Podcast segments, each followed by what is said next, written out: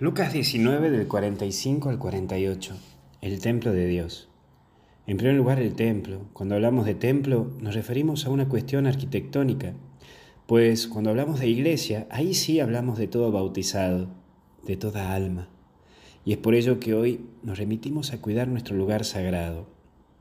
En esto no tan solo me refiero a cuidar las instalaciones de una iglesia y el de lograr embellecerla, sino que nosotros los católicos debemos cuidar también esos lugares sagrados con nuestro respeto, nuestra oración, nuestro silencio. No estás yendo a la cancha de fútbol, estás yendo a un lugar sagrado. Hasta con nuestro modo de vestirnos y de dirigirnos a ello.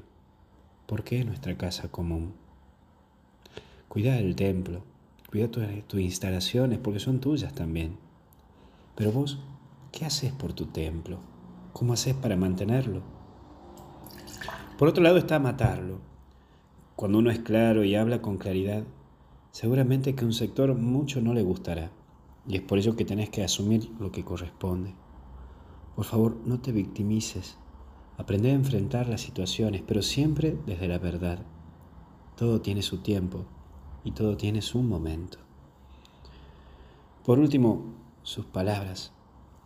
Hoy mucha gente busca a Jesús y necesita de Él. No dejes de buscar a Jesús y de llenarte de su amor. Él nunca te abandona y siempre te va a llenar de paz. Pedir a Jesús que sacie tu corazón y te llene de esa paz que solamente Él la puede dar. Que Dios te bendiga, te acompañe y te proteja. En el nombre del Padre, del Hijo y del Espíritu Santo. Amén. Vamos, que hasta el cielo no paramos. Cuídate.